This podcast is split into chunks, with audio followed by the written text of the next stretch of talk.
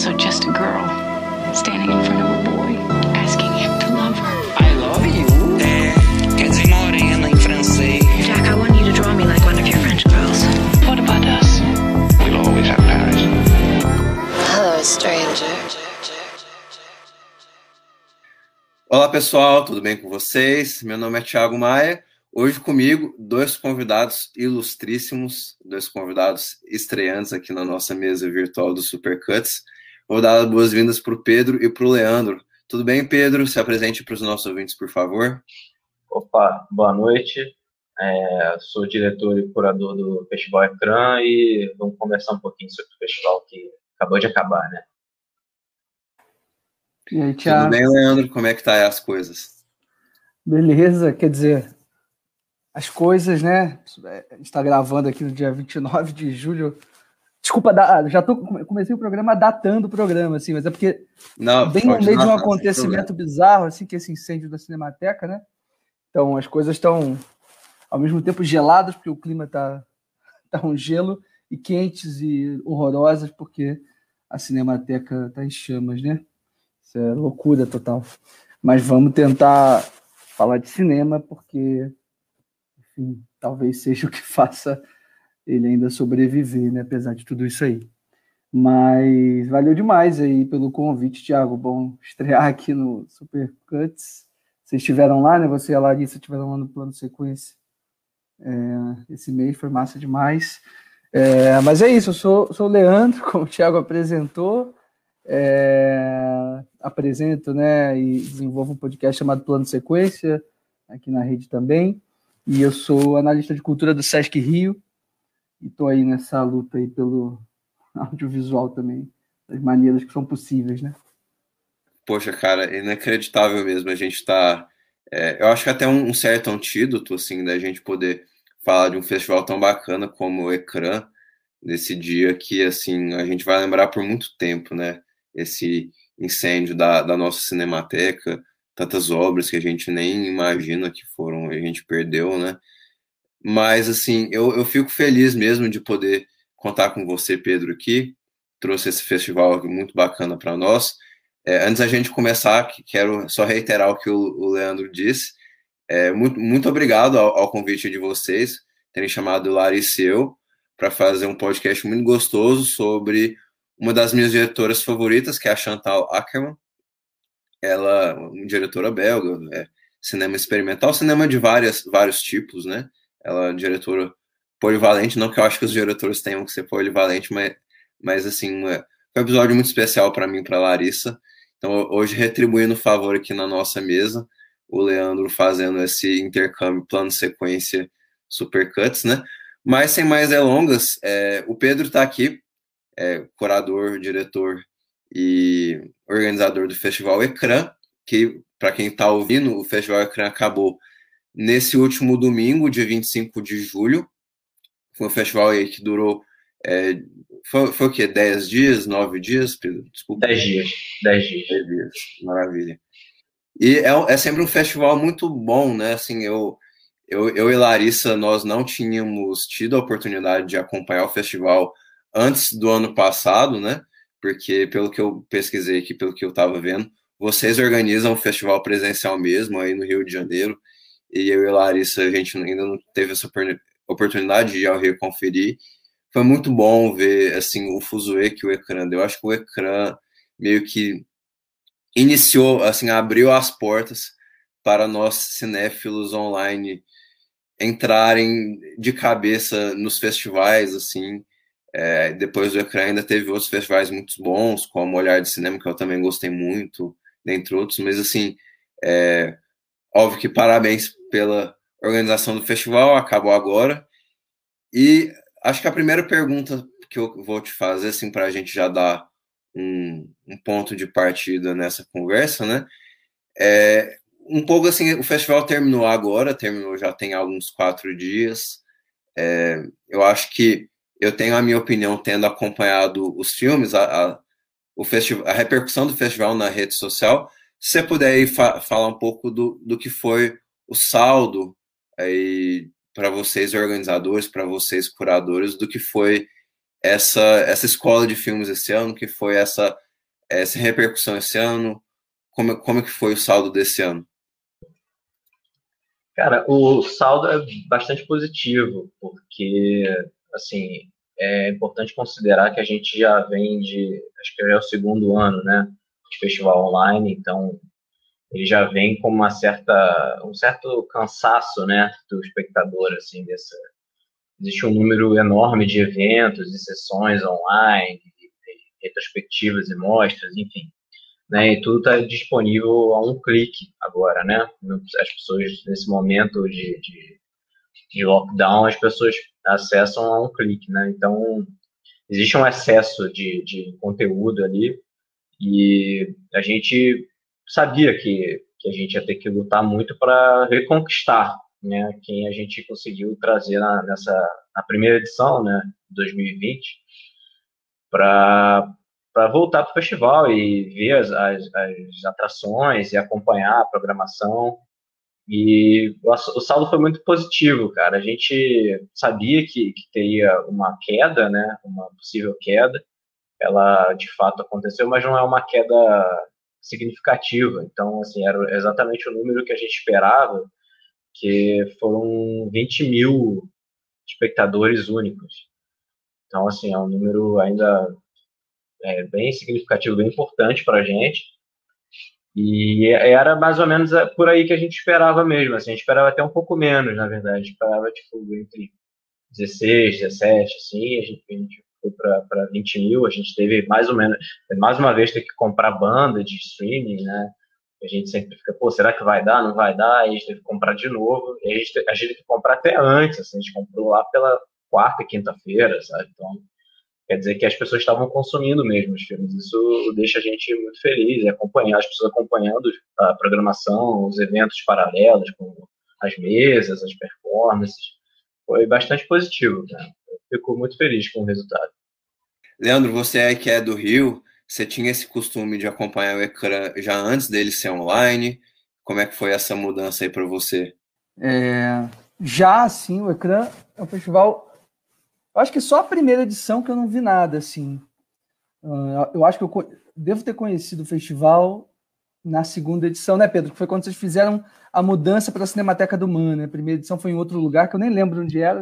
Onde, é, era, um, era um evento na, na Gávea, né? É, durou dois dias e na, na primeira edição a gente já tinha essa parceria com a Cinemateca, mas foi uma coisa separada, né? A Cinemateca uhum. era como, como se fosse um apêndice assim, do, do, do evento da Gávea, né? E aí na segunda edição a gente migrou de uma vez por todas para para a Cinemateca do Man, que é a nossa casa mesmo. É, com, combina demais, assim, né? Aquele, tudo, assim, todo aquele hall, aquele corredor, a sala em si. Eu acho que é um.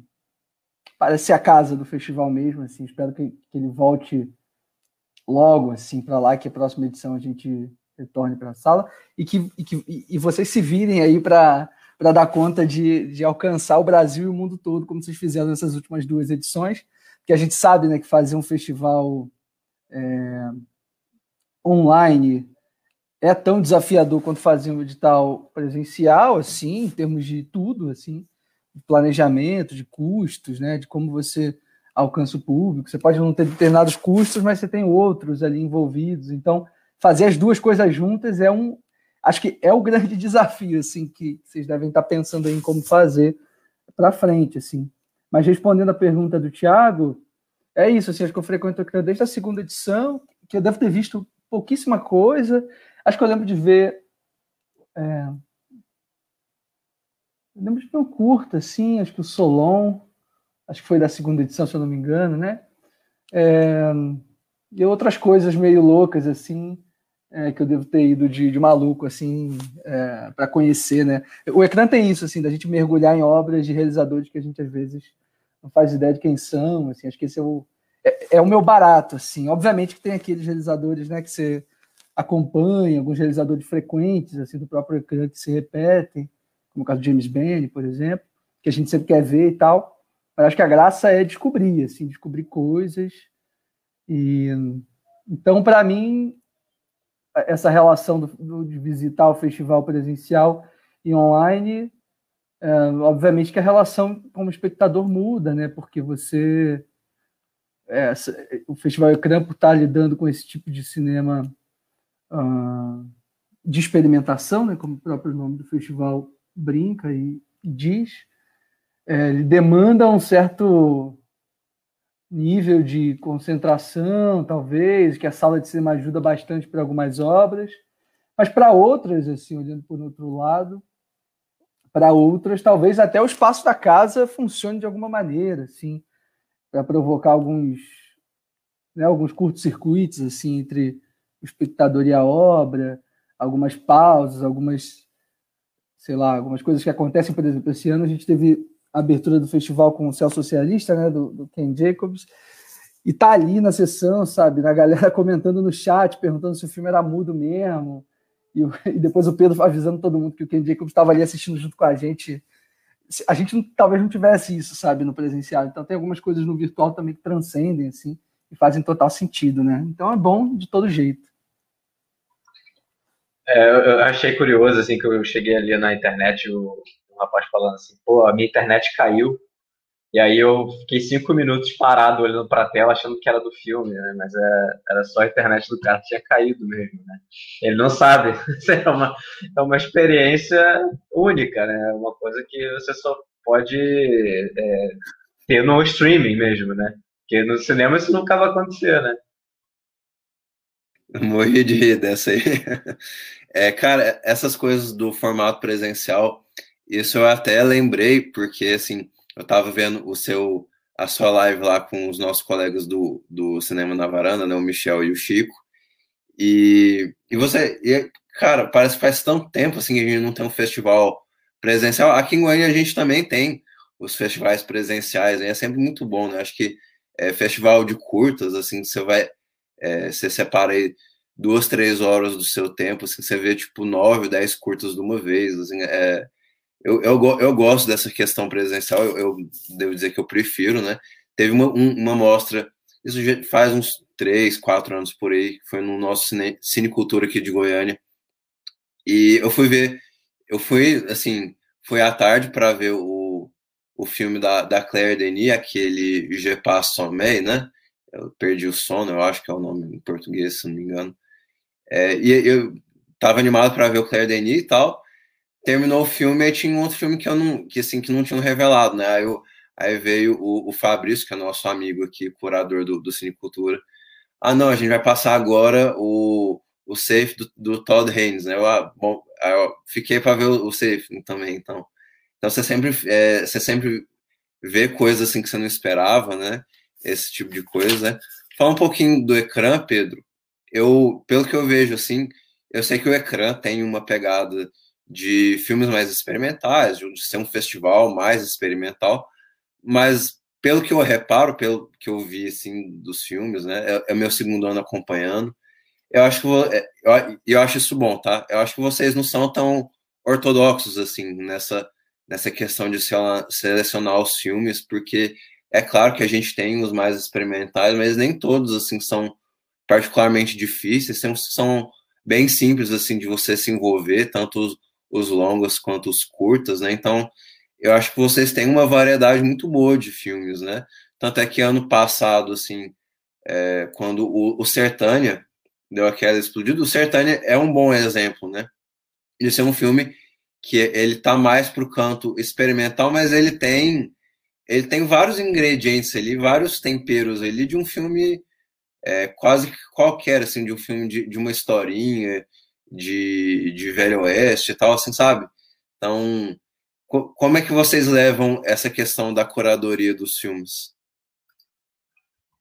É assim, usando o, o exemplo do Sertânia, né, que você, você falou agora, é, é, um filme narrativo, né, mas dentro desse campo narrativo ele tem algumas experimentações e isso que, que interessa a gente, assim, se ele tem alguma experimentação, seja, é, dentro, por exemplo, um western, né, um gênero clássico do cinema e ele pega esse gênero e, e o que, que ele faz com isso? Né?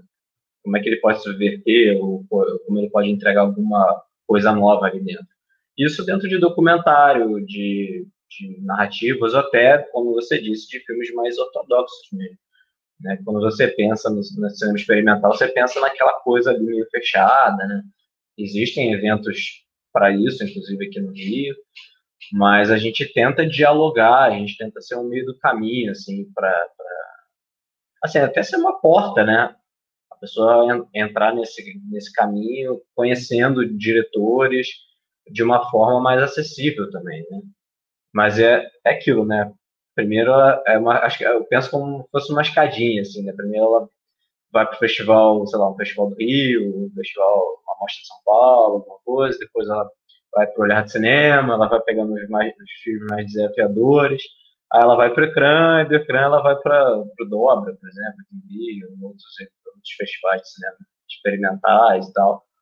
É, eu acho que precisava desse, desse meio campo, assim, né, e a gente sempre pensou dessa maneira.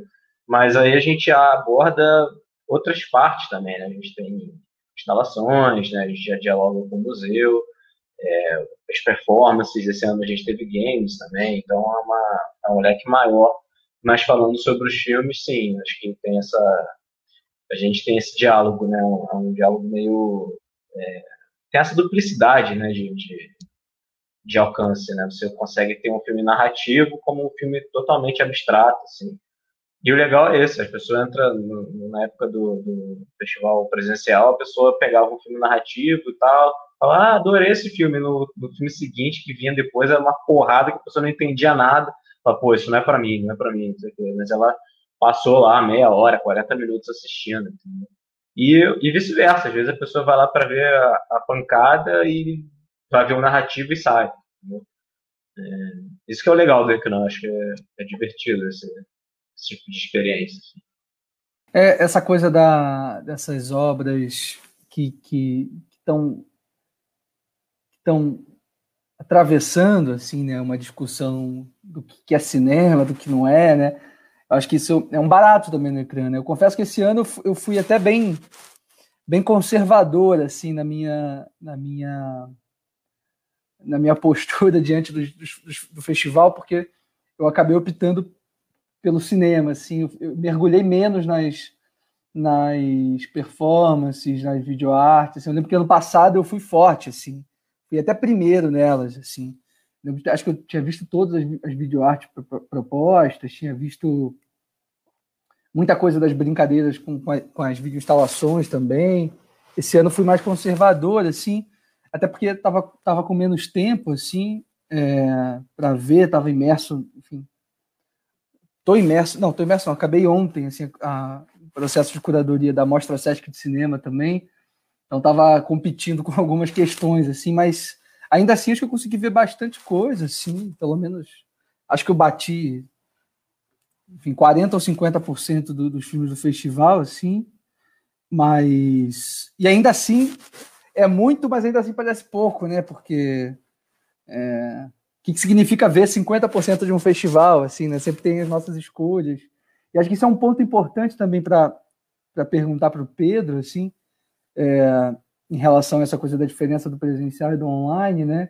Que é essa disponibilidade dos filmes, né? Assim, porque eu lembro na, na, no segundo ecrã, no terceiro, é, eu lembro de, de frequentar as sessões e ter aquelas propostas de você fazer a dobradinha com curta e longa, e você tem. E geralmente também, eu pelo menos, escolhia ir, ir na Cinemateca uns dias que eu pudesse ficar o dia todo. Assim, então via, sei lá, duas, três, quatro sessões se tivesse no dia. E, e aceitava o que o estava ali, né? As coisas iam se encaixando muito a partir de uma visão curatorial da, da organização da, do programa, né? Das sessões. E aí, quando a gente está virtual, não, né? A gente vai para um, uma outra proposta, é o espectador que formula sua, a, o seu próprio jeito de assistir, assim. Eu, eu sou, eu sou meio sem criatividade, assim, então eu meio que vou ou por ordem alfabética, ou vou olhando ali as imagens, assim, eu não tenho muito critério para escolher os filmes que eu vou assistir um depois do, do, outro, não, mas, mas eu sei que tem gente que tem, assim, e é legal que tem essa possibilidade também, né? O cara fala, putz, eu vou assistir, sei lá, uma, questão, uma relação óbvia aqui, o filme do, do Caetano Gotardo, Você Nos Queima, e o filme do Gustavo Vinagre, né? O Desaprender a Dormir que aí tem o, Caetano atuando nos dois filmes, né? E poderia fazer uma dobradinha nesse sentido. Assim. Vi, vi até alguns críticos é, provocando ali umas aproximações entre os filmes e tal. É, e outras várias. O próprio Ken Jacobs, né, que estava com o Céu Socialista, estava com o filme enfim, também tá, tá dentro do mesmo universo ali, né? O média e tal. Então, seria legal o Pedro falar um pouquinho disso também, né? De como, como ele vê essa, essa, essa possibilidade do público faz, criar sua própria, suas próprias sessões assim, em casa, né? Uh, assim, é, seria muito legal se a gente pudesse continuar essa questão do, de, um, de um pensamento curatorial fixo, né? Das sessões, assim. Você lá e, e sessão 1, sessão 2, sessão 3, né? E você acompanhar, por exemplo, uma videoarte de 2, 3 minutos, aí você vê um curta de 10 e depois você vê um longa, por exemplo. Né? Como se fosse um esquenta e depois uma imersão, depois uma imersão maior, um desafio maior que seja. Mas como a internet é um, ainda é um ambiente livre para você poder navegar assim, né? Eu digo ainda porque, né, estamos no Brasil. Mas, é, assim, é um ambiente livre, então a pessoa pode puxar para frente a videoarte, ela pode puxar para frente o curta e ir direto para longa, ou ela só pode ver o curta, ela pode ver só a videoarte. Então, pensando nisso, a gente, a gente né, tirou qualquer possibilidade de, de fazer essa, essa, essas sessões separadas, né? Apesar de ter um diálogo, assim, de, de, de conversar, né, os dois curadores de curta e longa, né, eu e o Gabriel, a gente conversar, né, falar, pô, isso daria uma sessão legal com esse, isso daria é, mas é uma coisa que vai acontecer no, no retorno para o cinema, para a sala. E eu acho que só o programa de novas películas espanholas, que foi uma, uma, uma sugestão do, do, Gabriel Linhares, né, que ele foi o curador, e falou assim, ah, eu queria que as pessoas assistissem dessa, nessa ordem aqui, e a gente coloca uma cartela, né, com, uma, com umas indicações de como a pessoa tem que assistir, né, no escuro total, né? Todos os filmes não têm som, só tem um que tem som, né? tem, tem, essas indicações e a gente formou uma, uma, um vídeo só, né? Tem 90 minutos de, de, de, de, de curtas ali juntos, né? Mas essa coisa dos curtos e dos longos, é, a gente deixou aberto, assim, né? O que eu fiz como curador, eu escrevi no meu blog, né? Que é uma coisa à parte, né, ali, a parte do festival. Eu escrevi ali com algumas sugestões de sessões duplas, sessões triplas, com, entre os longas, assim, né? Porque eu preferi falar só dos longas porque eu não quis muito me interferir no trabalho do Gabriel, assim, porque, né, é, isso aqui dá coisa aqui, o Gabriel fala, pô, mas não, não discordo, né, eu preferi falar só, do, só da minha parte, assim.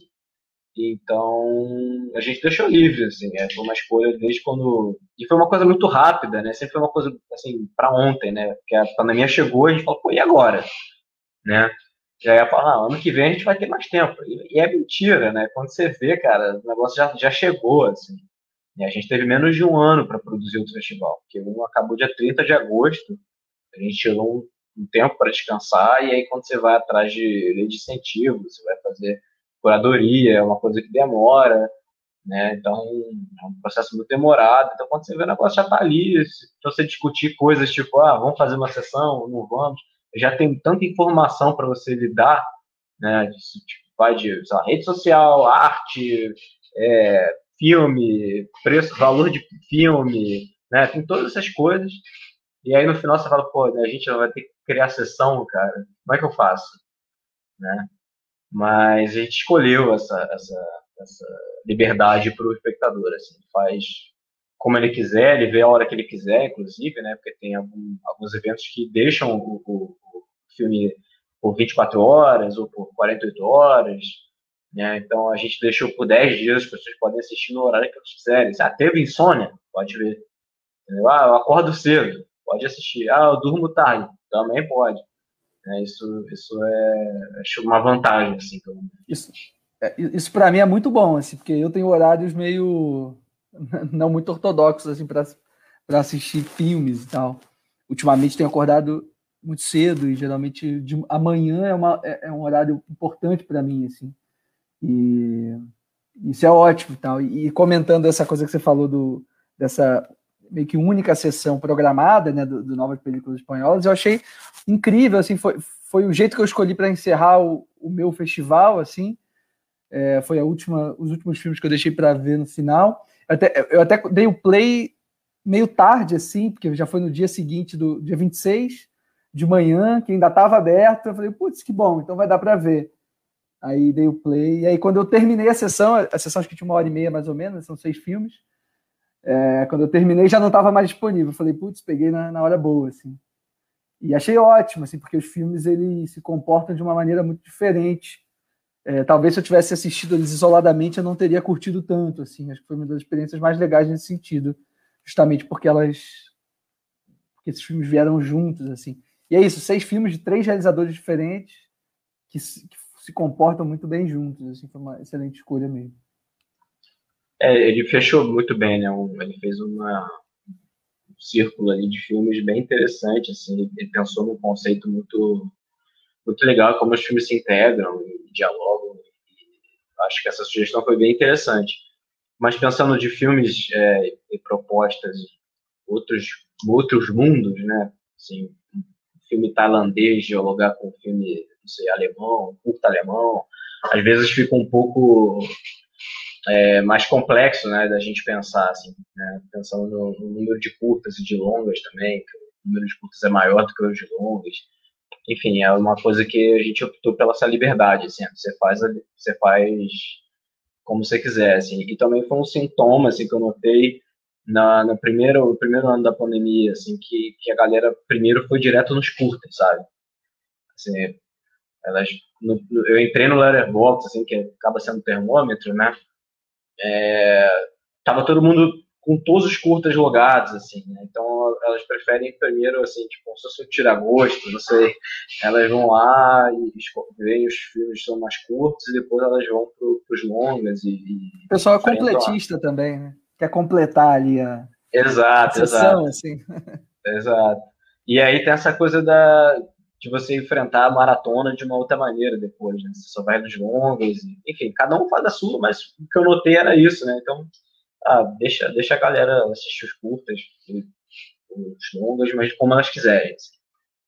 Cara, eu ia comentar um pouco sobre isso, assim, que para mim isso acaba fazendo os festivais, né? de você entra no Letterboxd, entra no, no, no Twitter, assim, você vê o, o que o pessoal vai assistindo, Aí é assim que você vai acaba pegando as suas indicações, né?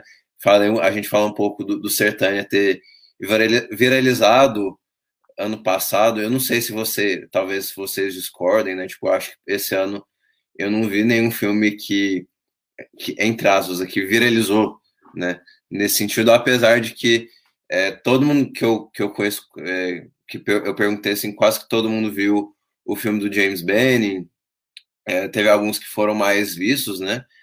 É, mas é, é, muito disso, assim, você vai decidindo o que você vai vendo à, à medida do, do, que o pessoal vai logando, até porque alguns diretores, principalmente dos médios e dos curtos, são diretores que a gente simplesmente não conhece, né? Diretores estreantes, diretoras estreantes, né? E a, às vezes você clica lá no, no diretor no Letterboxd e você vê o único filme, né? E, ou seja, a estreia daquela pessoa aquela pessoa escolheu o ecrã ali para estrear o filme deles, né? E aí a gente, assim, acaba vendo porque tem a, a notinha boa lá do, do, do amigo no, no Letterboxd e tal.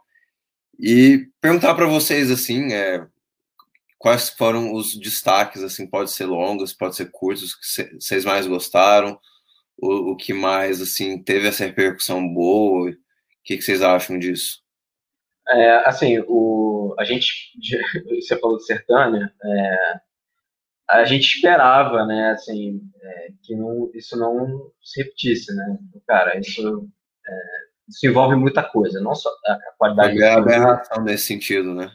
Assim, o, o Sertânia tem uma qualidade indiscutível, né, uma, é um filmaço, mas ele acabou acertando, foi um chute no ângulo, assim, né, foi uma coisa muito certeira, e só que não foi só o Sertânia, foi o cavalo junto, né? Foi o Sertânia e o cavalo. Então foram dois chutes certeiros, assim, né? Então a gente sabia que isso fosse, é, seria muito difícil de, de, de, repetir, né? Acertar o raio duas vezes no mesmo lugar, assim. E foi o que aconteceu, não, não, não teve um hit, né? Mas é, foi, foi por isso mesmo que a gente pensou numa queda, possível queda de, de, de espectadores, enfim, foi que aconteceu, mas acho que teve 20 mil pessoas, né? Não foi uma queda, sei lá, queda de 5 mil pessoas, sabe? tem muito.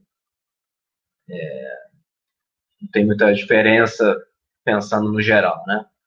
Mas esse ano a gente tem, tem uns destaques assim, é, de números. Assim, o, o filme mais visto é o Sombra, do João Pedro Faro, seguido pelo Desaprender a Dormir, do Gustavo Vinagre. Em terceiro, James Benning, que me surpreende, assim, é, porque acho que o James Benning ele ainda é um, tipo, um cineasta que desafia muitas pessoas, né?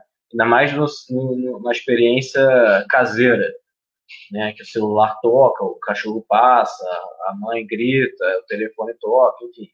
São diversas coisas para você se desligar, desconectar do filme.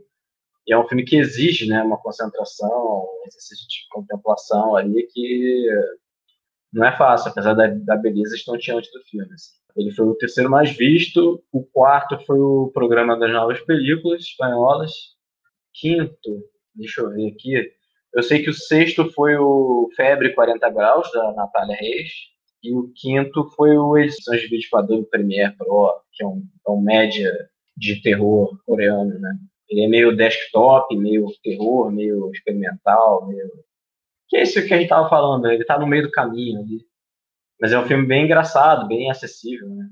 Leandro, você curtiu Sombra? Rapaz, é... eu não curti, mas eu, mas eu assisti, assim. É, eu já imaginava que o Sombra era teria sido o filme mais assistido, assim. Mas eu não, não curti muito, assim. Acho que ele foi. Eu assisti logo ele, acho que devo ter assistido ele na primeira semana, assim, junto com os outros e tal. Não reverberou em mim da forma como outros filmes reverberaram, assim. Obviamente, nada contra o João e os filmes dele. Ele tem vários curtas que eu adoro, assim. Esse não me pegou, por acaso, mas eu espero que ele continue dirigindo longas, assim. E nessa vontade dele de, de fazer esse cinema sujo e underground, assim, super, super me animo assim de assistir. Mas pensando nos destaques, assim, é, curiosamente esse, esse sul-coreano eu queria muito ter visto, mas eu fui adiando um pouco, fui adiando.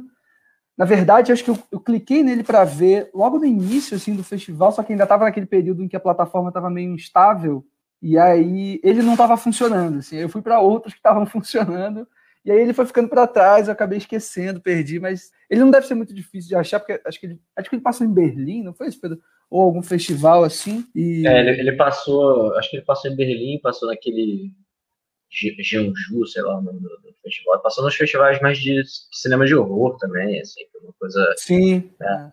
A pessoa, pô, vai ver um filme experimental, vai lá ver de onde ele passou, passou um monte de, de, de filme de Mas é. horror, é. né? É, isso, é, isso, é, interessante.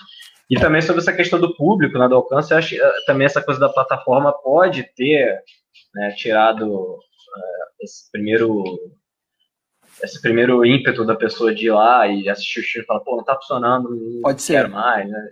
É porque as pessoas são muito imediatistas, né, também. Então, pode ter acontecido isso, mas é... Esse é o primeiro festival dela, né, principalmente, assim, esses mais estreantes, ou tipo, é o primeiro ou o segundo, essa pessoa desanima fácil, né? Se o player dá errado, se a internet está lenta e etc. É, assim, o, o, que acontece é que as pessoas pensam que é um festival gratuito, né? E, e, sem incentivos. Então, assim, a gente tenta fazer a manutenção de uma forma eficiente e sem tantos gastos, né? A gente tem sempre esse outro lado do, do não gasto, né? Senão a gente tem que gastar do próprio bolso. É, quando teve esse, esses, esses primeiros problemas e, e quando o servidor deu pau, e aí um filme foi parar na página do outro, foi um bug geral, assim. Acho que durou todo umas 40 horas para consertar tudo, né? Porque é isso, até para a pessoa corrigir estava ruim. Pegar um outro servidor, comprar um outro servidor, isso demorou tempo para migrar, né? demorou uma madrugada inteira. Então, assim, é, a pessoa chega lá e vê que não está funcionando e fala: ah, esse festival é horrível. Né? Mas é, é, é, importante lembrar que é um festival gratuito, né? que, que a gente está oferecendo para as pessoas também. Eu sei que está todo mundo em casa, não aguenta mais, enfim, mas né, não deixa de ser um alento, um alívio, que seja. E a gente teve, de fato, esse, esse problema no servidor, mas acho que depois melhorou bastante e acho que não comprometeu mais. Tinha muita gente que achava que era um problema, assim, ah, pô, que que tá aparecendo meu IP na tela? Isso é problema de vocês ainda. Eu falo, não, cara, não é mais. Tá... Pô, mas esse é o Tem- charme. Esse é o charme É. de ver os filmes na plataforma, é aquele pezinho, Com certeza. o e-mail, né? É, mas, mas assim, ainda, é, ainda tinha muito isso. A gente estava sempre atento às redes sociais para responder as dúvidas, tirar as dúvidas, né? E tem muita gente, pô, eu não tô conseguindo ver filme tal. Pô, não funciona. Falo, Cara, me diz uma coisa, de onde você tá? Eu moro em Berlim. Falo, pô, cara, o seu filme, tá- o filme que você tá querendo ver tá fechado só no Brasil. Entendeu? É, tem umas coisas que as pessoas não pensam muito, assim, mas é, é normal, né? Não se coloca nessa, nessa na dúvida assim, é muito mais fácil você falar, pô, não tá funcionando. É óbvio. Mas não, tem outras coisas que envolvem, né? Mas imagina, bicho, fica tranquilo que isso de jeito nenhum tirou o brilho do, do festival, assim. É, é isso, talvez desestimule algumas pessoas aí que não, não conheciam, enfim. Mas acontece, assim. Imagina, esse público que você tá falando é, é sucesso absoluto, bicho. É, pô, 20 mil pessoas é um troço, assim. É difícil o festival brasileiro conseguir esse número, assim. É, principalmente do, né, do tamanho do ecrã, em termos até, em termos até de, de- público-alvo, assim, né? A gente entende que é um festival super de nicho e tal, né? Então, sucesso É, e a gente- a gente- tranquilos. A gente alcançou 67 países também, né? Que é uma coisa bem. A gente viu rodando muito, assim, muitos desses, como se falar, nicho tal, mas esse nicho também ele se expande, né, mundialmente. Então tinha aqueles, é, aqueles cineclubes, sei lá, tinha um cineclube da, da de onde que é, da Áustria, eu acho, não sei, os caras, pô, o Festival Acran tá, não sei o que, tá com os filmes liberados lá, tal, blá, blá, porque é, o Michael Pius, que é austríaco, liberou o filme lá, entendeu? Ele só tinha passado em Roterdã, aí foi todo mundo na ecrã assistir, e assim vai, né, esse, esse, esse público ele aumenta.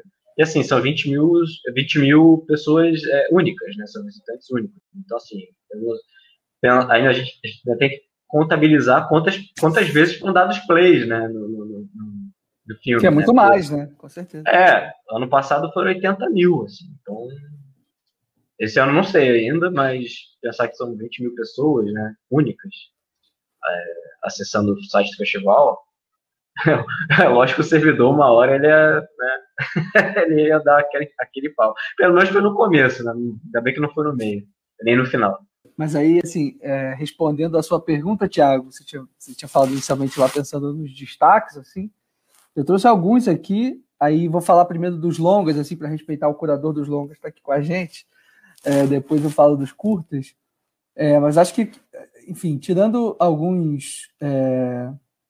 Os figurões, assim, né? O próprio James Benning, com From Bakersfield to Mojave, que é um filme incrível. Adorei, assim, adorei ter visto. Foi uma, foi uma das melhores experiências que eu tive também, assim, que é, se eu contei bem, eram o Pedro pode me corrigir, mas acho que são 10 planos no, no, ao longo do filme, 9 ou 10. que eu- É, eu acho que, eu acho que é isso mesmo. E, e todos muito muito bem resolvidos, assim, né, com toda aquela proposta do James Benning trabalhar com essa duração do plano, de trabalhar com, com esses vários planos que se criam né, dentro de um mesmo plano, é, e com essa coisa do trem, né, essa, esse objeto, essa figura mítica assim, para o cinema. Então, realmente é um filmaço. Obviamente, o, o filme de abertura, o Socialista do Ken Jacobs, que é um filme de 68, mas como tem essa, essa proposta dele ter né, resituado o filme no, no, no, nesse ambiente feito para o digital, né, para exibir o filme hoje, assim, acho que o filme ganha também no, novas texturas, novas percepções, assim, foi uma sessão ótima também essa sessão de abertura. Mas os meus favoritos mesmo, assim, são dois. Um é de, um, de, uma, de uma realizadora, de uma dupla de realizadores, na verdade, que eu conheci, conheci a realizadora no Festival anterior, que é a Chloe Galiberline, né, do Bottled Songs, One to Four, né, é, Canções Engarrafadas, que vocês traduziram ali para coisa, né, um excelente título. Filme poderosíssimo, né, nessa onda da, que a Chloe tem. O, o Kevin, que é, o, que é o diretor, não sei se ele. Nunca vi outros filmes dele, então não sei se ele é dessa onda do filme de desktop e tal, mas a Chloe é, sim, né? Sim, ele é, é também. Então acho que eles se juntaram ali, um filme que é uma, é uma troca de cartas, né? uma troca de e-mails entre os dois, que eles vão construindo aquela, aquelas imagens numa obsessão naquele tema ali do terrorismo e tal, é, que certamente foi um dos que mais me impactaram, e o I Walk on Water, né, do Kalik Allah, que me pegou de jeito, assim, acho que esse é, tá, no, tá no top, assim, da, do que eu vi. E acho que foi o filme mais longo também que eu assisti. Não sei se é do filme mais longo do festival, mas é, não por isso, assim. É, nem é tão longo assim, né? Acho que 3 horas e, tinha 3 horas e 20, eu acho. É, ele tem, acho que 199, né? sei, é, 3 horas e 19, né? É, e assim, me pegou de jeito, ele realmente né, me, me, coloquei ali numa imersão completa naquelas ruas ali. É, com aquelas, aquelas figuras, né, aqueles personagens que vagam, assim, meio que fantasmas, meio que umas figuras ao mesmo tempo decadentes e mais filmadas, né, registradas com uma afetuosidade tremenda, assim, né? e e, um, e um realizador personagem que se coloca muito, né? E, a gente entra um pouco na cabeça dele. Eu não conhecia o cinema do Kalika lá, estou louco para ver os outros filmes dele. Sei que ele tem uns dois ou três que, que, que são bem comentados, assim. É, mas esses foram dos longas os que mais me impactaram, assim, com certeza. Ah, eu fico muito feliz que você tenha assistido o filme do Kalika lá, porque é, assim, até pela essa questão da, do mediatismo, né, as pessoas acabam deixando os filmes mais longos para depois e, e, acabam rejeitando né, essa, essa experiência por conta da minutagem, né? É uma coisa meio assustadora, assim, né? Falou, pô, 200 minutos, eu não vou ficar na cadeira, no computador, no sofá, que seja sentada ali. Se fosse no cinema, até faria. Mas é um filme realmente muito impactante, assim. Eu li uma crítica é, no Letterboxd, foi do do Saturnino, eu achei muito boa a comparação dele do. Ele falou que o Caliquelá é como se fosse o, o Pedro, Pedro Costa com o Kanye West, assim. Eu achei uma, uma referência maravilhosa, assim, porque o Caliquelá é um cara muito autocentrado, né? Assim, tem uma. O filme é sobre outras pessoas, mas é muito sobre ele, assim, né? Ele tá sempre em primeira pessoa ali. Então, e aquela coisa dos fantasmas a vagar, eu acho muito interessante, assim, que é uma coisa meio do Pedro Costa também, ali no Par de Wanda, por exemplo. É, achei, acho, acho esse filme muito forte, acho o filme muito poderoso e que eu é, sugeri algumas vezes até no Twitter, se for, veja esse filme, veja esse filme, porque assim, não vai ser qualquer dia que você vai assistir esse filme legendado em português, sabe? Que é um filme que tem muito diálogo, e é um diálogo ali da, da, da rua, né? Então, para você pegar isso direito, assim, é, é mais, é, mais complexo, né? Mesmo com legenda. Eu assisti esse filme sem legenda, cara. foi, para mim, foi uma experiência, assim, eu senti a porrada, mas eu senti a porrada de novo enquanto eu legendava, né? Assim, eu consegui sentir a porrada direito enquanto eu legendava o filme, né? Enquanto assistia era uma outra experiência. Imagina que, aqueles discursos do, do né, desse co-protagonista, né, que é esse personagem haitiano, né, que, que vaga ali pela rua, e que ele que ele meio que acolhe, né, de alguma maneira e se relaciona e o filme é todo gira em torno também dessa relação dos dois. Ele, né, ele vai discursando ali, ele começa a cantar e legendar esse filme deve ter sido uma experiência louca mesmo, assim, muito difícil, né? Imagina. Foi, foi, cara. Mas assim, é, é, eu, você pensar que é um personagem que está sempre balbuciando, e aí as frases elas são cortadas por músicas ou por intervalos gigantescos, então você não para você assimilar isso numa experiência sem legenda, é, é, muito mais complexa, é muito mais complicado, você precisa estar muito atento. Assim. E é um filme que tem muita informação, né? Então, legendar também foi muito complexo, foi muito complicado, mas é, a gente faz porque gosta mesmo, né? Porque no ecrã a gente não tem quem filme, né? quem faz a legenda do jogo sou eu, quem faz a legenda dos cursos é o Gabriel, e, e por aí vai, né? Você me lembrou agora, Pedro, quando eu fui ver o, o Vitalina Varela, é, eu, eu, eu baixei o filme e tal, e eu tava, eu comecei a ver sem a legenda, eu fui na ilusão que eu ia conseguir, é, que eu ia ver o filme do Pedro Costa sem legenda, né? E eu, quando eu cheguei ali mais ou menos num, num, num terço, num quarto do filme, eu não, eu, eu, tenho que ir atrás de uma legenda aqui, eu fui, baixei a legenda, é, vou, vou, voltei e vi o filme de novo, assim, eu tive uma outra, uma outra experiência, eu acho que dava para ver o, o filme sem legenda, esse filme específico, né? Mas é, quando, é, é realmente assim, a gente vai na, na ilusão de que alguns desses diálogos da dessa personagem que ela é ela é acho que de Cabo Verde, né? Ela fala um, português meio crioulo, né? Então é, é, muito, é muito bacana essa questão, né?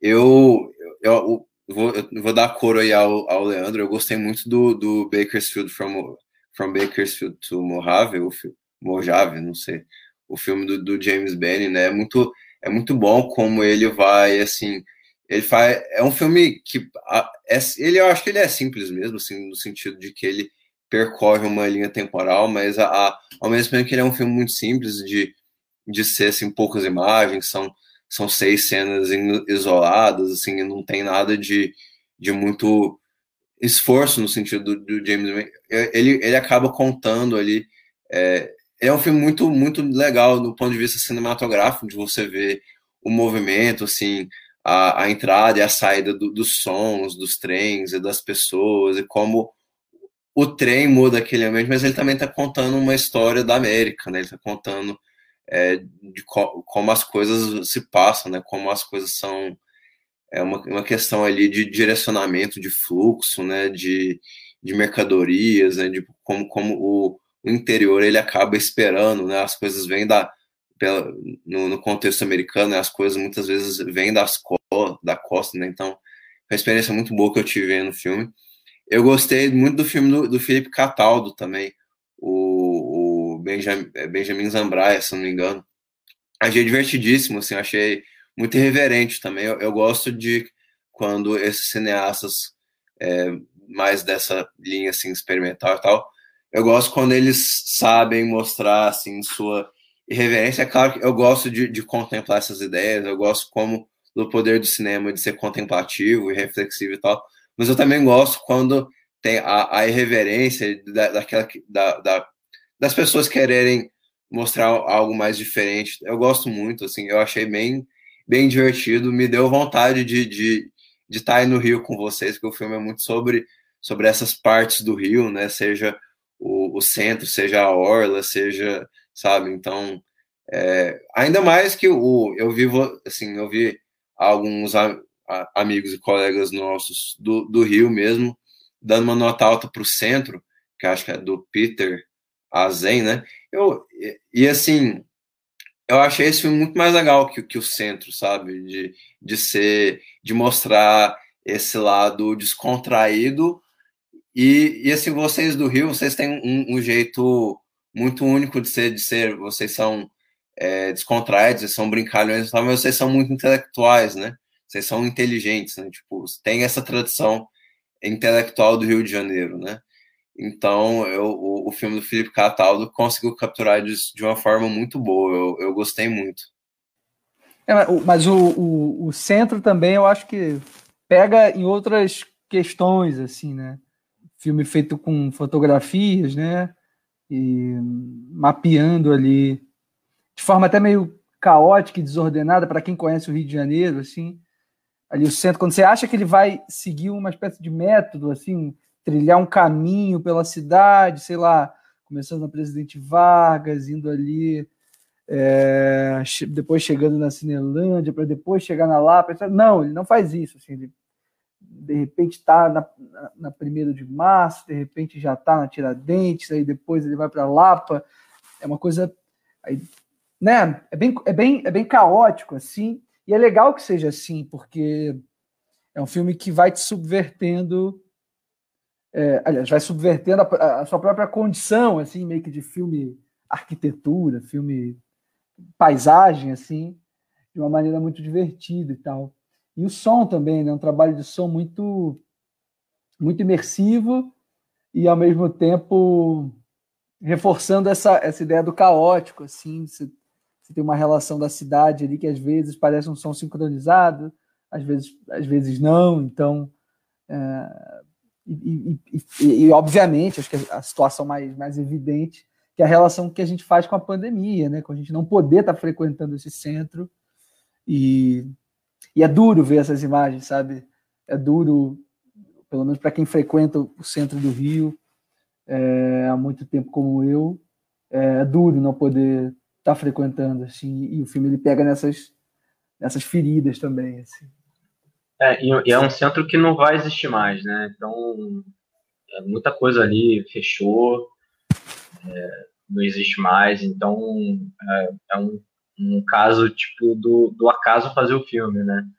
Porque ele fez o filme com uma proposta e era uma, é, ele queria registrar 24 horas no centro do Rio de Janeiro de uma forma, como o Leandro disse, ele não é não segue um roteiro específico, né?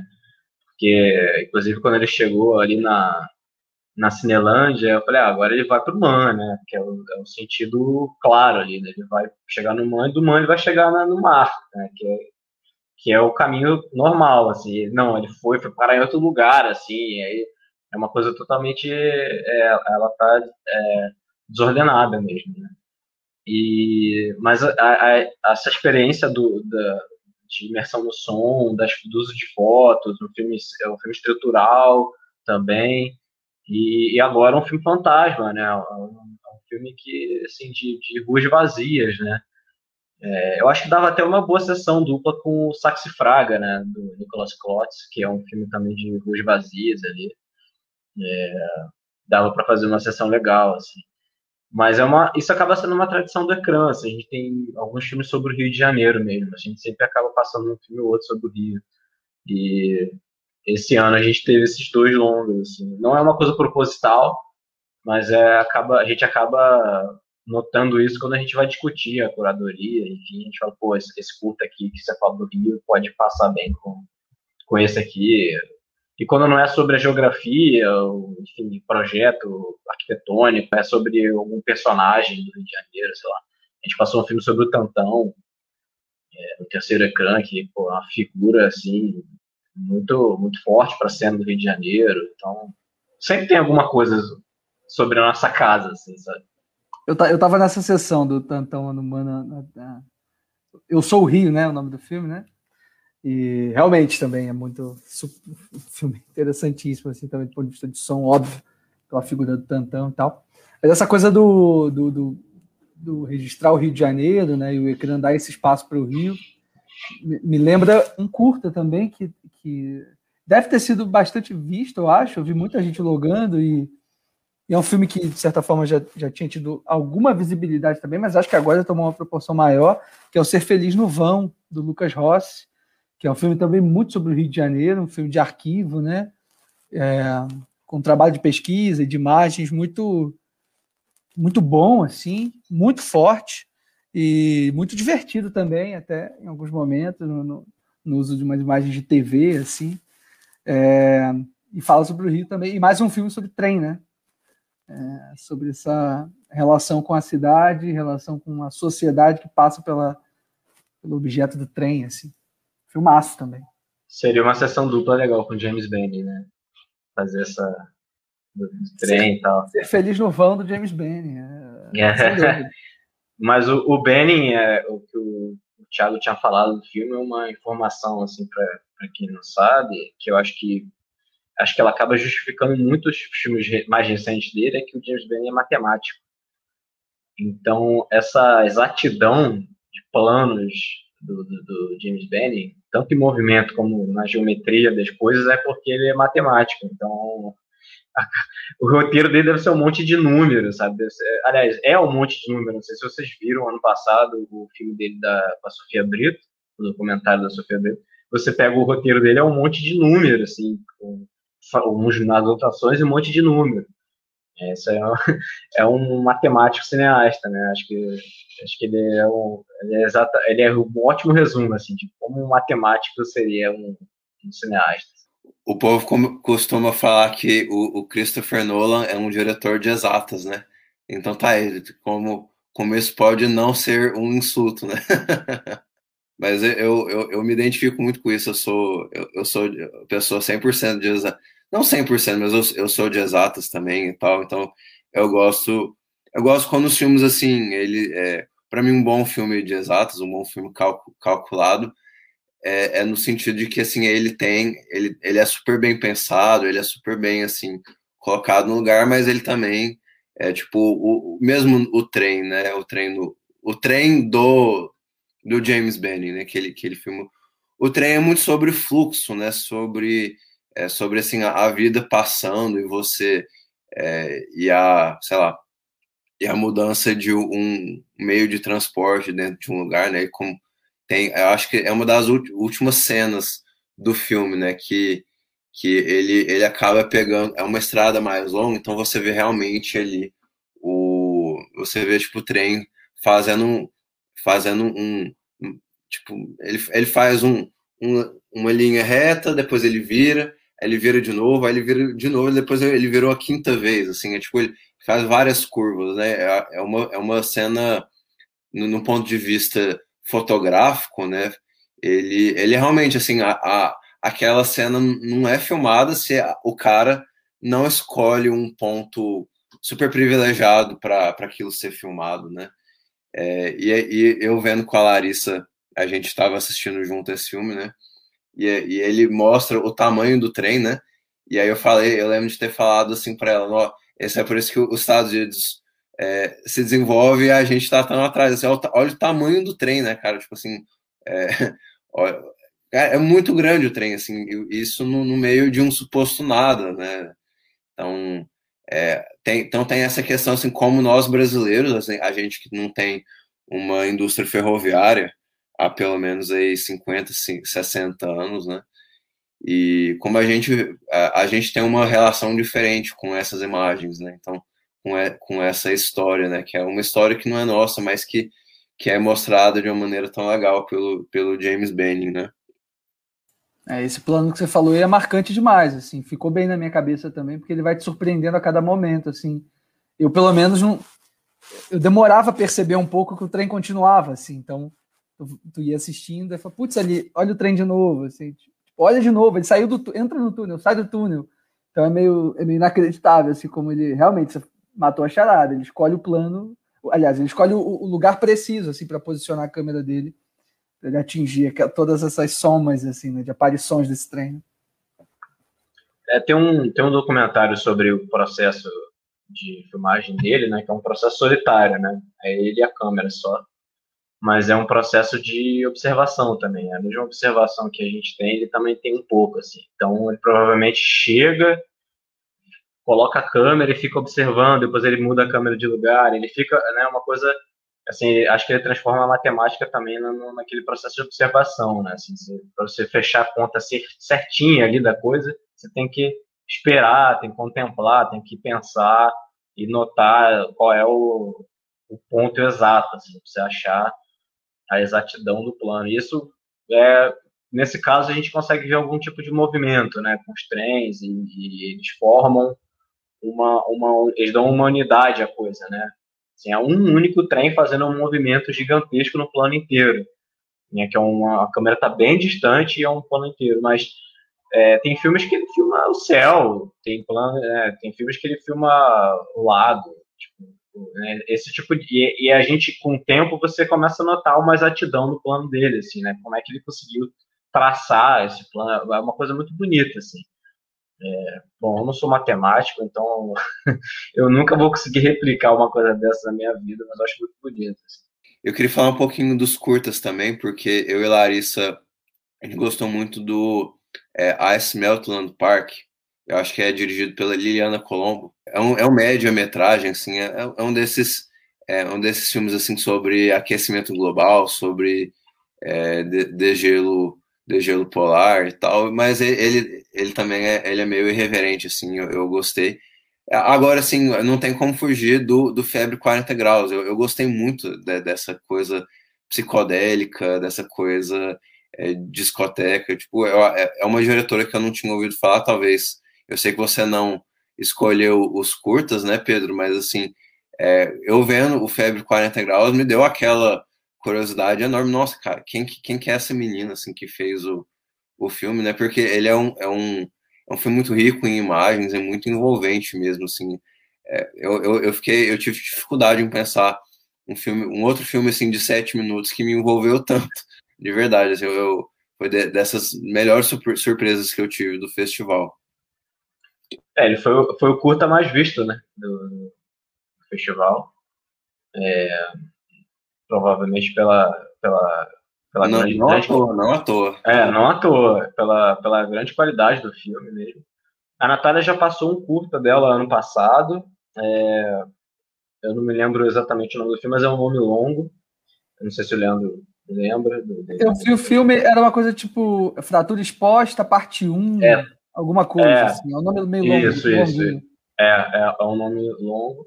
E a Natália é, é uma realizadora muito promissora, assim, eu, eu tenho muita vontade de ver um trabalho dela maior. Eu estou para perguntar isso para ela há um tempo, inclusive, se ela está desenvolvendo isso. Eu sei que ela está fazendo coisa no mestrado dela, enfim.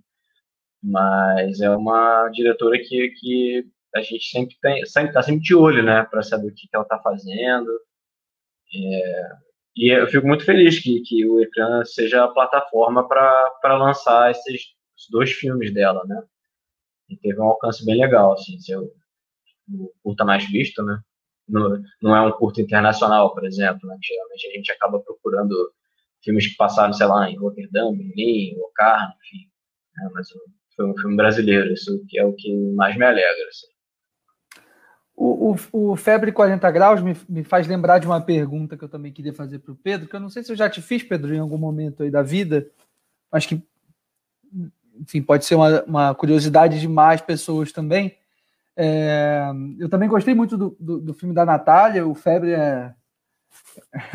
eu adoro a sinopse do filme também, né? Tipo, uma coisa meio ao mesmo tempo brincando com a coisa da, da, do tesão, assim, da sexualidade, também com a coisa do supercomputadores, tecnologia e tal, e o filme é bem isso mesmo, provoca essa, essa, essa sensação assim mesmo na gente.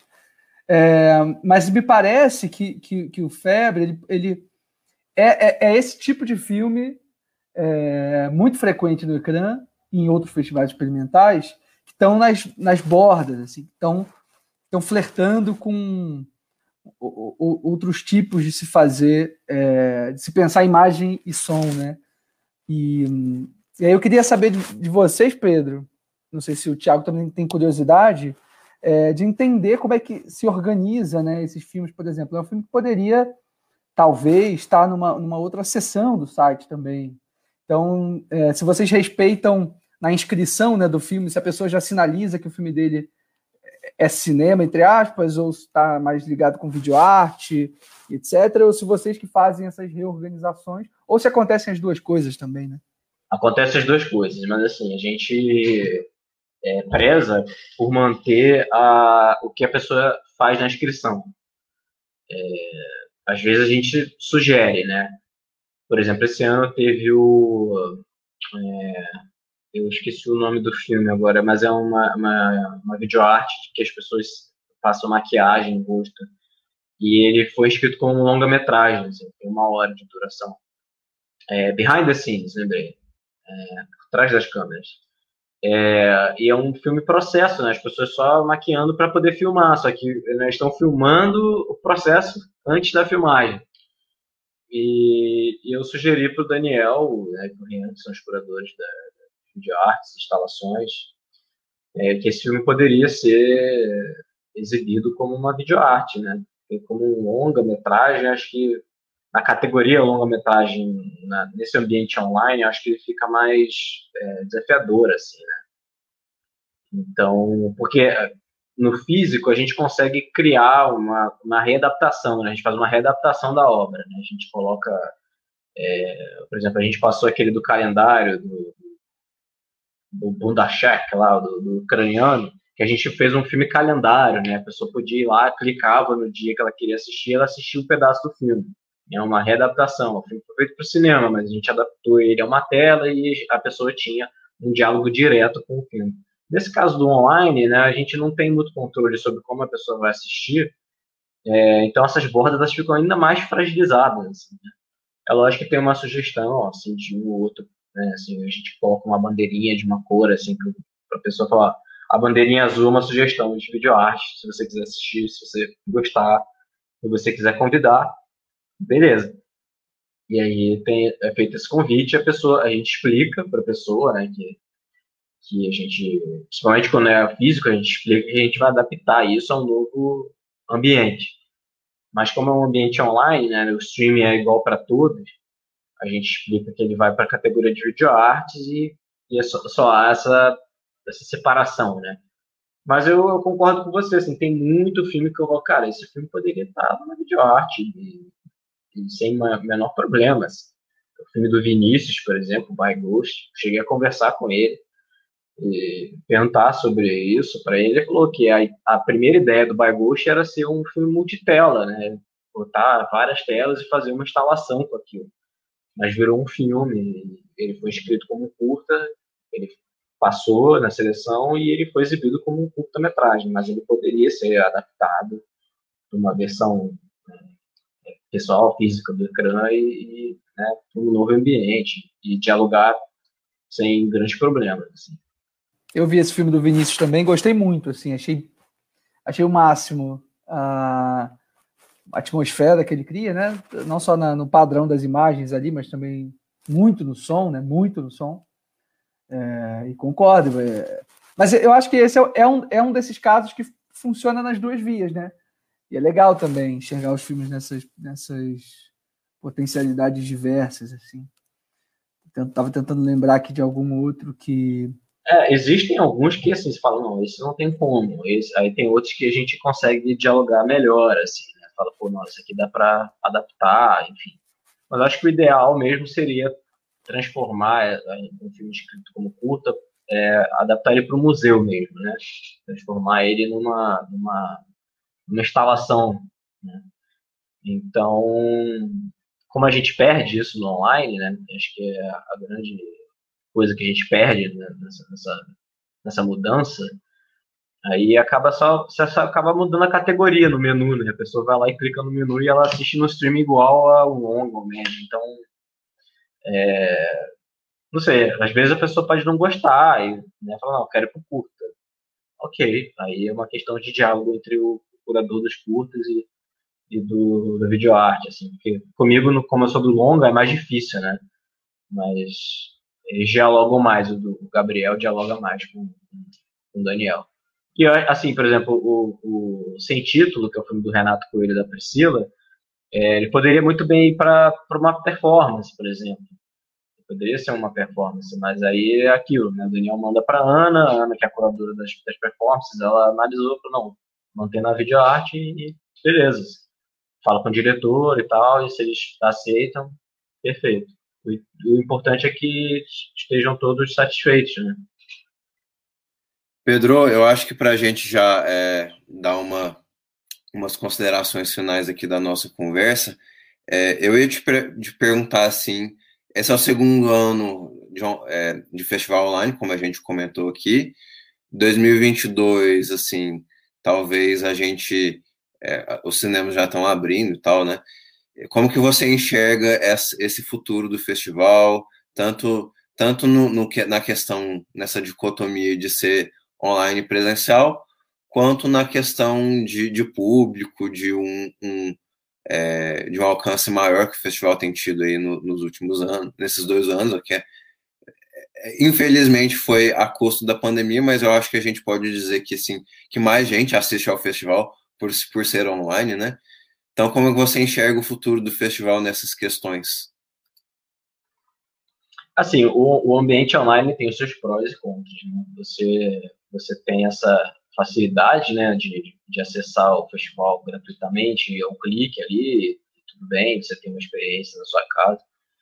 Mas a gente, assim, para fora, vocês perdem a, a, experiência do cinema, né, como público, né, o encontro de vocês, a troca de ideia, né, a gente tem essas, essas perdas bem importantes, né, porque acho que o, o, legal do ecrã não é só você sentar na cinemateca do MAN e, e, e, assistir o filme. O legal é sair e tá todo mundo lá fora e a gente conversar sobre o filme, falar se gostou, se não gostou, se entendeu, se não entendeu. Né? Tem todos esses detalhes, são muito importantes.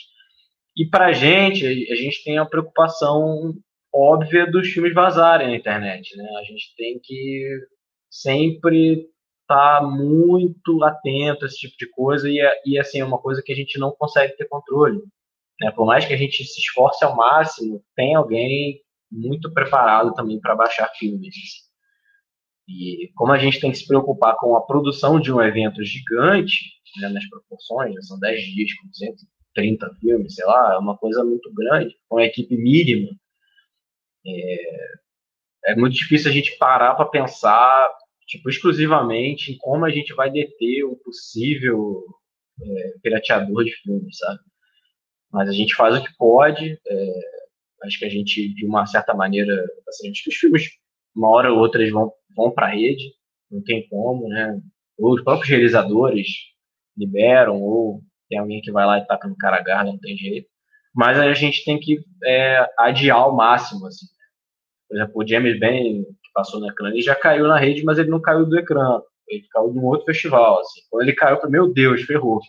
Mas eu fui ver, não era o nosso. Falei, cara, sabe, graças a Deus, porque a gente pode receber um e-mail da produção nos culpando por isso, entendeu? É uma coisa que é muito delicada. Isso pode é, pode é, atrapalhar a nossa negociação para um futuro filme do Benny no, no ecrã, entendeu? É, então a gente precisa ter, ter, pensar nesses dois lados. Mas assim, a gente está nesse momento de férias, né? A gente não se aguenta mais olhar para cara do outro. é brincadeira, mas a gente né, precisa ter um, um, um tempinho assim. Precisam dormir, pô. Tem que dormir, Pedro. É, também, é. É, o, o Rian ficou 40 horas acordado mudando as coisas do servidor, por Meu exemplo. Deus. É uma coisa muito. É pesada, assim, né? a, gente, a gente tem que ficar ligado direto. Então a gente agora vai dar um descanso, provavelmente ali para setembro, assim, tipo, vai se reunir para poder pensar no próximo festival e ver o que acontece. Eu tenho umas ideias, assim, espero que eles aprovem essa ideia também, essas ideias que eu tenho. É, mas é uma coisa que a gente é, quer continuar a, a, produzir é ter um braço físico e ter um braço online. Isso é uma coisa que a gente tem essa, essa ideia. Agora, como a gente vai fazer o braço online, como a gente vai fazer esse, esse, esse braço físico, a gente não sabe, né?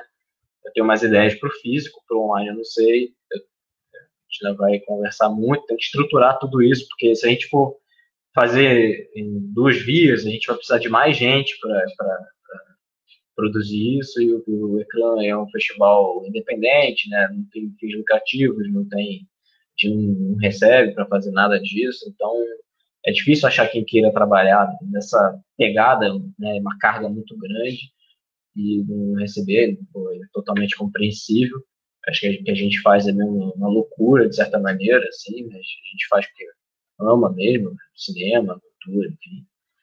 É, acaba sendo um ato de resistência, acho muito importante.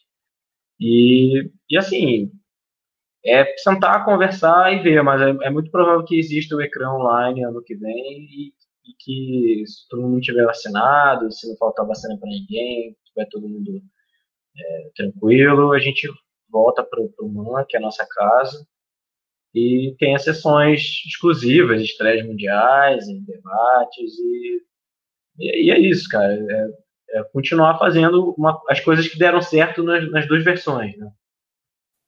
Para isso, o pessoal pode ajudar aí do Benfeitoria, né, Pedro? Faz Sim. aí essa propaganda importantíssima, Com pelo certeza. amor de Deus, né? Vamos. Tá, tá, aberto ainda por um tempo, né? Até que dia que Sim. fica? Até o dia 15 de agosto, não sei se o programa vai ao ar até lá, não, não, vai, vai antes, pode ficar tranquilo. Show. Ele, então, assim, até o dia 15 vocês podem é, contribuir. É, benfeitoria.com barra 5 Festival Ecrã. Ecrã sem o tio, né? ECRA. E vocês podem doar e vocês ganham recompensas, né? Vocês ganham pôster, vocês podem ganhar eco bag, catálogo, bottom, entre outras. Tem masterclass, tem um monte de coisa legal lá. Vocês ganham recompensa. É, e o mais importante é que vocês asseguram a produção do sexto ecrã.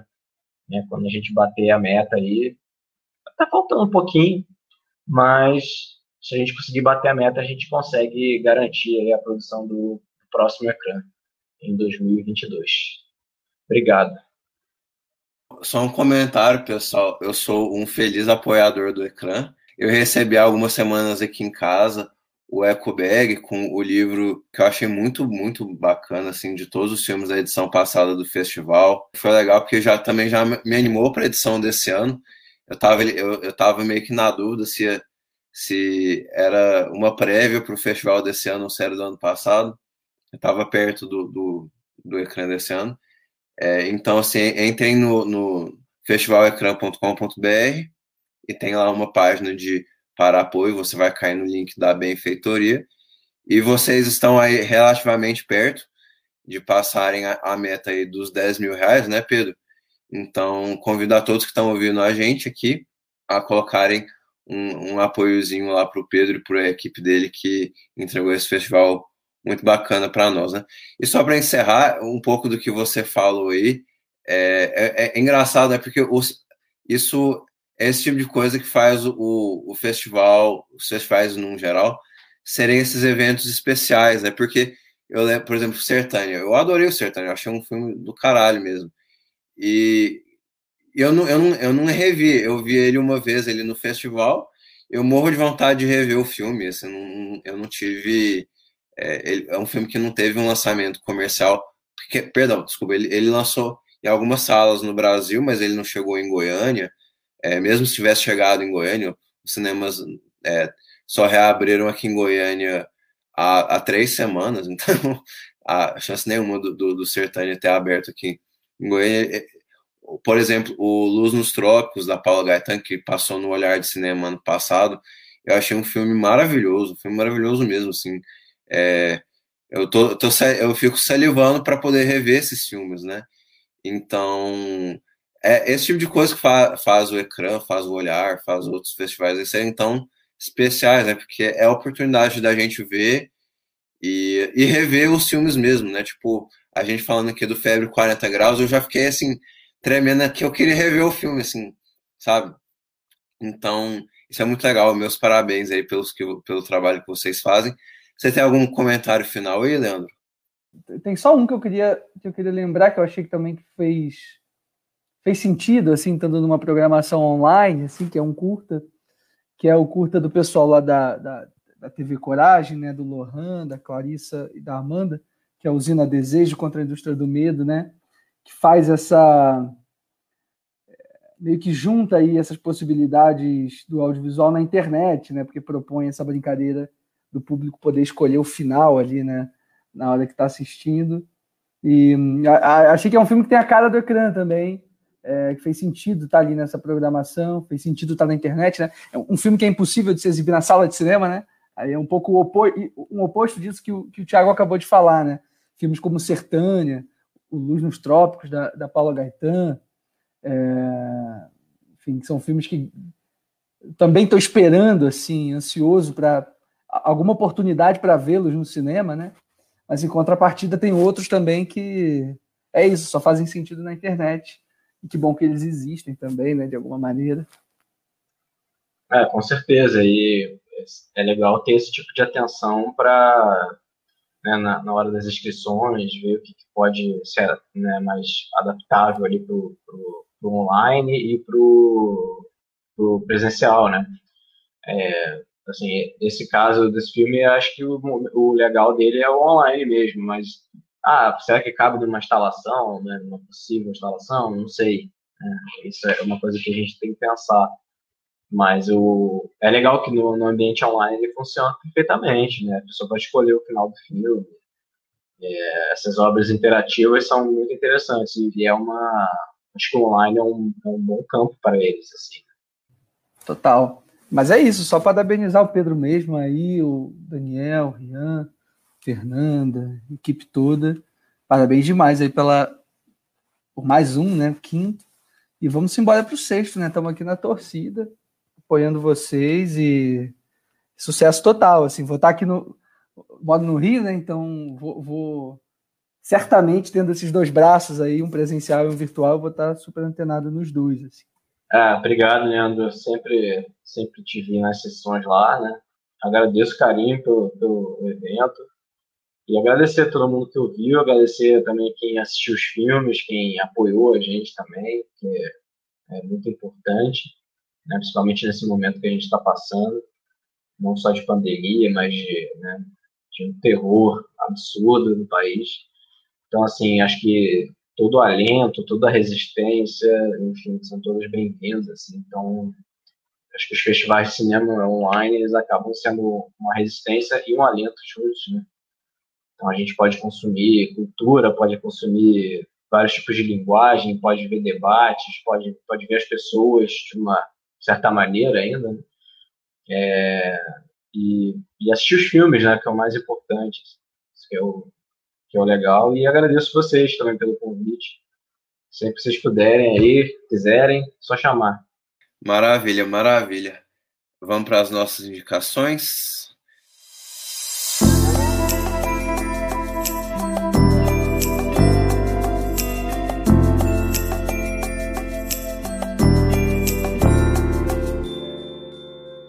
Eu não trouxe nada específico, assim, mas durante a conversa, ainda mais que o Thiago falou que pode ser uma dica não, não cinematográfica, assim, apesar de que tem uma parte cinematográfica aí na dica, mas eu fiquei pensando, quando a gente começou, a, quando o Pedro começou a falar sobre o Ecrã ser um festival, de certo modo, convidativo, né, as pessoas entrarem nesse universo do, do cinema experimental e dessas obras mais, né, que lidam com, com a linguagem de uma forma mais radical, assim, mas ainda assim trazer filmes e obras acessíveis. Eu fiquei lembrando aí, talvez por eu ter lido uma notícia é, de um filme que vai ser feito sobre essa banda, ou, aliás, um filme que já foi feito sobre essa banda que está sendo lançado por agora.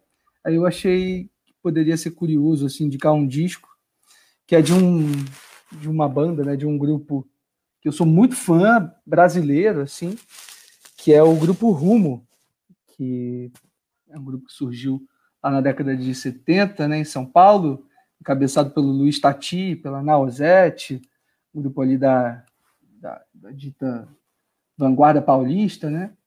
É, eles têm um disco que é o primeiro disco, enfim, eles têm uma discografia incrível, mas para quem não conhece nada do grupo Rumo, assim, recomendo o primeiro disco deles, que se chama Rumo, que é de 1981, e, e é isso, é é o tipo de música talvez seja um paralelo aí com determinados filmes que fazem essa ponte entre uma ideia de pensar a linguagem de forma experimental, ao mesmo tempo, ao mesmo tempo uma verve pop, assim.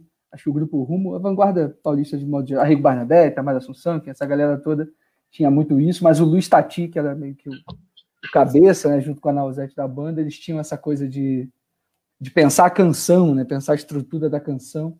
E o grupo e, e, o Rumo, esse disco de 81, é um disco lindíssimo, é um dos meus discos brasileiros favoritos assim da história.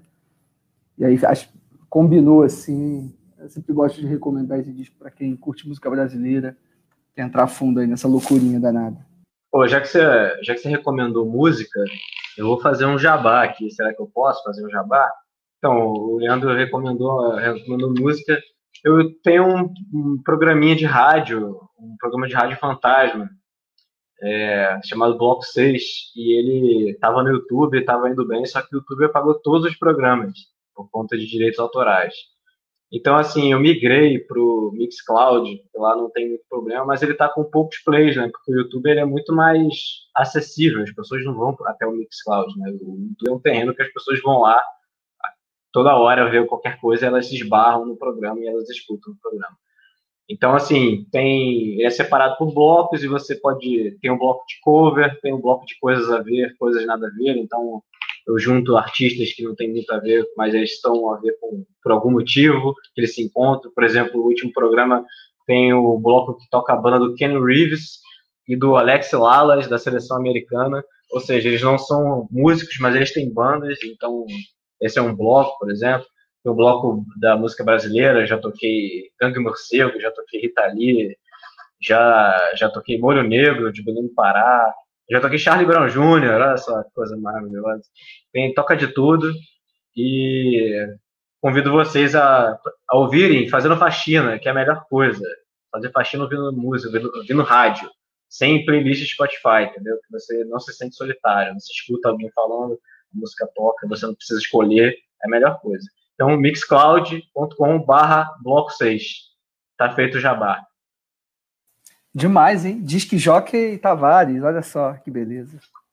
Demais. É uma coisa que eu sempre, sempre gostei de fazer, cara. E eu tava, tava indo bem no YouTube, tinha uma galera respondendo, correspondendo, né? Porque tem um bloquinho de, de histórias inesquecíveis, que as pessoas contam as histórias e, e eu toco as músicas de acordo com as histórias, mas aí quando foi pro Mixcloud, né, as pessoas não têm muito costume de lá. Então, faço convite para vocês irem até lá o mixcloud.com.br bloco 6 e podem comentar lá suas histórias que eu, que eu toco lá também. Boa, obrigado, Pedro. Então, as minhas indicações hoje são, é, são curtinhas né, e são tem dois curtas que nosso amigo e colega Felipe Leão indicou até agora no Instagram deles, mas ele está com um projeto aí ao longo de um mês, ao longo de 30 dias, ele vai indicar um curta-metragem por dia. Ele já indicou dois ótimos curtas. É, ele indicou o Outer Space, né, eu não sei qual que seria o título em português, mas é um curta de 11 minutos, de 10 minutinhos, de um diretor austríaco que chama Peter Ticharski, eu acho que esse é o nome dele, é um, é um nome bem complicado. É, é, um, é, um, é um curta sensacional, assim, é, ele é maravilhoso mesmo.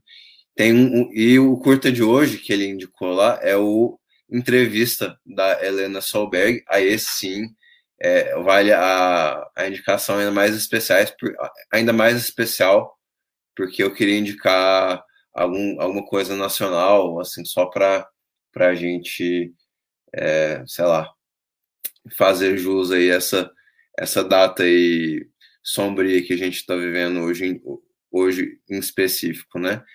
É, filmes brasileiros, eu acho que tem muita, tem muita coisa boa no Globoplay e no Telecine. O filme do Leon Hirschman, eles não usam black tie, fez recentemente 40 anos. Eu acho que ele está nos dois serviços de streaming. Na Globoplay eu tenho certeza que ele está, eu tenho quase certeza que ele está no Telecine Play também. Então é uma ótima indicação para os nossos ouvintes que ainda não viram o filme por, por algum motivo. É, esses filmes são muito bons com o cinema nacional de maneira geral. Então, é obra-prima. Esse filme é obra-prima.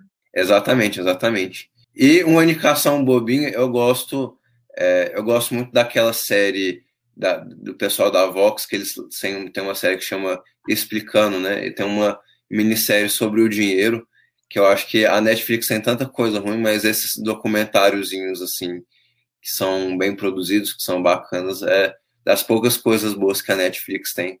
Então eu gosto de indicar coisa lá da Netflix também. Então, resumindo, curtas que o Felipe Leão está divulgando no Instagram, incluindo a entrevista da Helena Solberg, filmes nacionais no Telecine Play e na Globo Play, como de, de diretores como Glauber Rocha, Leon Hirschman e Nelson Pereira dos Santos. Acho que vale a indicação nessa data de hoje, sabe? Dá para ver, dá para ver um monte, um monte de coisa do Nelson Pereira lá na Globoplay. Eu sei que muita gente assina Globoplay. Não é um serviço de streaming restrito, muito pelo contrário.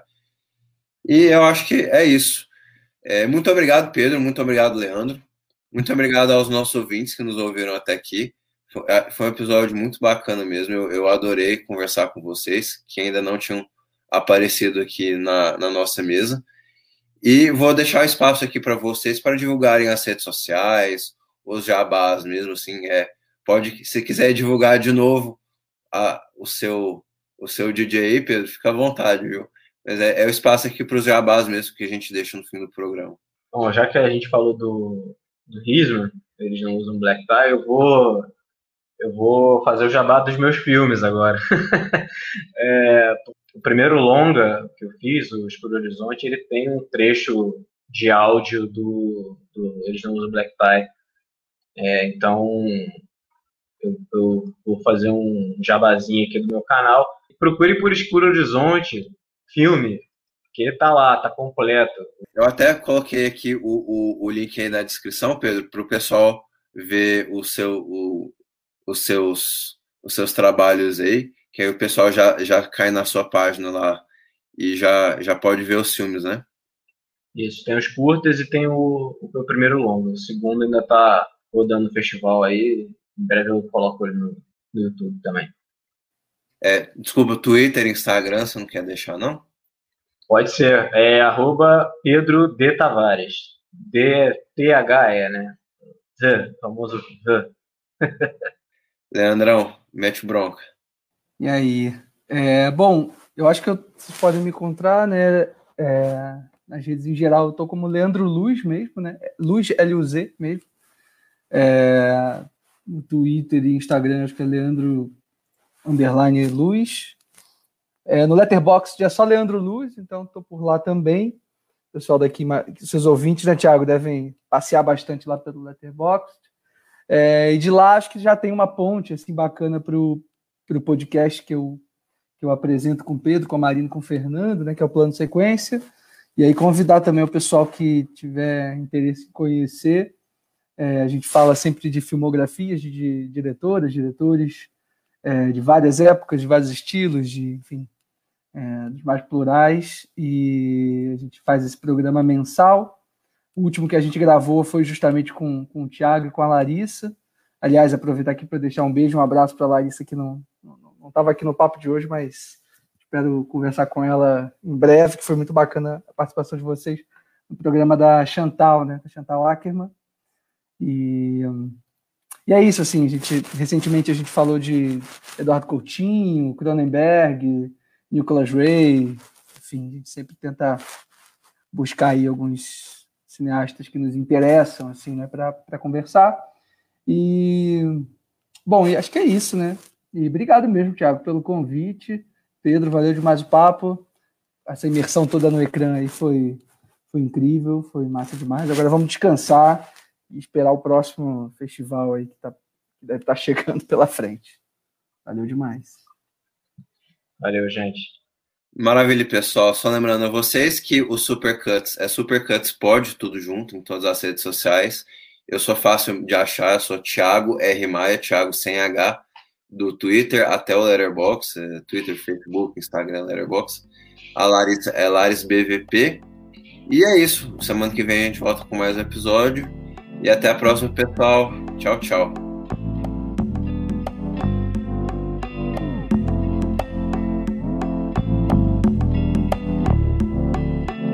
Say what again? I dare you, I dare you, I double dare you, motherfucker. Say what one more goddamn time. I'm sorry, Dave. I'm afraid I can't do that. He taught me keep your friends close, but your enemies closer. The Force will be with you. Always.